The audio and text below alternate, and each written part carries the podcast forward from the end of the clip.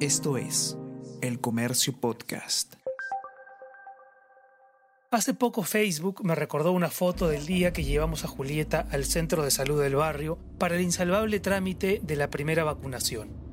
Tenía apenas dos meses. ¿Cómo olvidarlo? Su mamá y yo sabíamos que lloraría como nunca antes. Por eso durante el camino le hablamos con más delicadeza que de costumbre, pensando ingenuamente que así podríamos mentalizarla para el duro trance que le tocaría pasar. Algo debió percibir mi hija allá abajo en su coche pues en su expresión habitualmente pacífica pareció colocarse, de pronto, un gesto de incertidumbre. Una vez en el consultorio, la doctora anunció que serían tres las inyecciones. ¿Tres? repetí en silencio. Enseguida nos explicó el propósito de cada vacuna. Luego siguió hablando, pero dejé de prestarle atención. Poco a poco me fui mentalmente de ese cuarto y de esa conversación, traspasando los muros como si fuesen velos. De repente estaba en otro tiempo, otro lado, exactamente en la habitación donde me aplicaron la inyección más dolorosa que mi cuerpo recuerde. Tengo seis o siete años y estoy debajo de mi cama, escondiéndome de mi madre y del doctor Albán.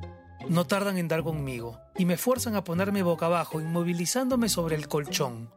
Compadeciéndose de mi lloriqueo asmático, mi madre me ofrece su objeto por entonces más preciado, su Walkman Sony con un cassette de Julio Iglesias dentro. Sus instrucciones fueron, apenas sientas la aguja, pon play y sube el volumen. Su esperanza y la mía era que Julio Iglesias me distrajera del aguijonazo en la nalga. El truco hubiese dado resultado si no fuese porque al aparato le faltaban las condenadas pilas. Más que por el dolor, ese día chillé por la frustración. Estás escuchando a la doctora, ¿no? Me remeció de pronto mi esposa, disolviendo de golpe el amargo flashback. Sí, sí, sí, tartamudeé. Mientras alistábamos a mi hija en el consultorio, le señalé en la pared un afiche del libro de la selva, donde se veía a Mowgli bailando con el oso Balú bajo unas palmeras atestadas de monos anaranjados. Fue una infructuosa estrategia de despiste. Sus ojos, llenos de pánico por primera vez, parecían atisbar el martirio que se avecinaba. Me miró con sospecha, como si preguntara ¿A dónde me has traído? La doctora me instruyó para atenazar sus piernas y cuando advertí que su rostro empezaba a descomponerse en decenas de muecas de pavor, me sentí un traidor. Un padre que entrega a su hija en nombre de una causa supuestamente noble o justa. Abraham a punto de sacrificar a Isaac.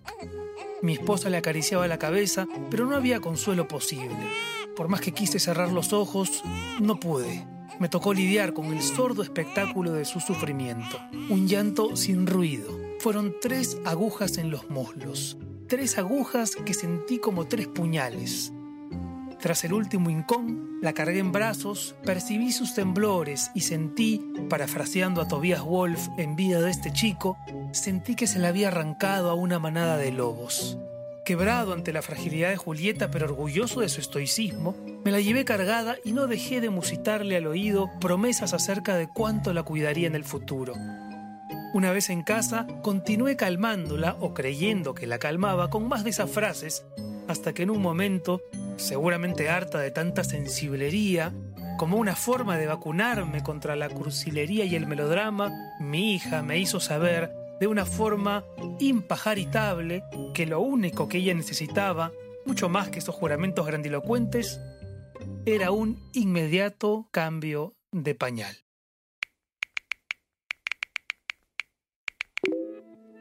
Cuando tuvieron que operar a mi hija a los tres años, ver cómo se la llevaban cargada fuera de mis brazos fue un dolor horrible.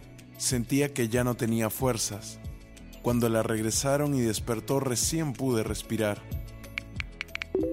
Mi casi a los dos años tropezó con una alfombra en uno de los juegos de metro. Se rompió la frente y fue horrible ver caer la sangre. Le pusieron cuatro puntos, yo no pude entrar, tenía mucho miedo y me dolía escuchar gritarla de dolor. Eso pasó a pocas horas de Año Nuevo, fue una horrible experiencia. Cuando mi hijo tendría tal vez un año, dormía aún en mi cama. Un día se cayó y yo me puse a llorar. Me temo que no hay escapatoria.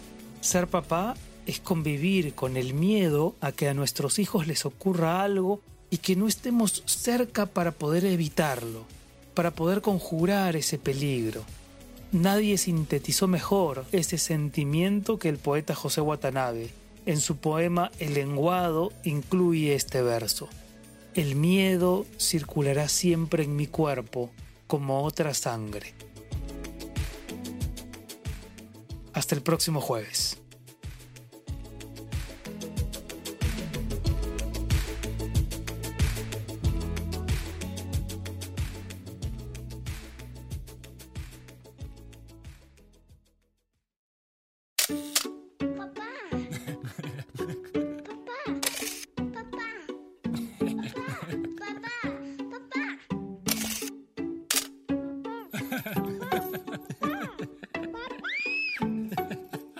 Papá no sabe nada con Renato Cisneros.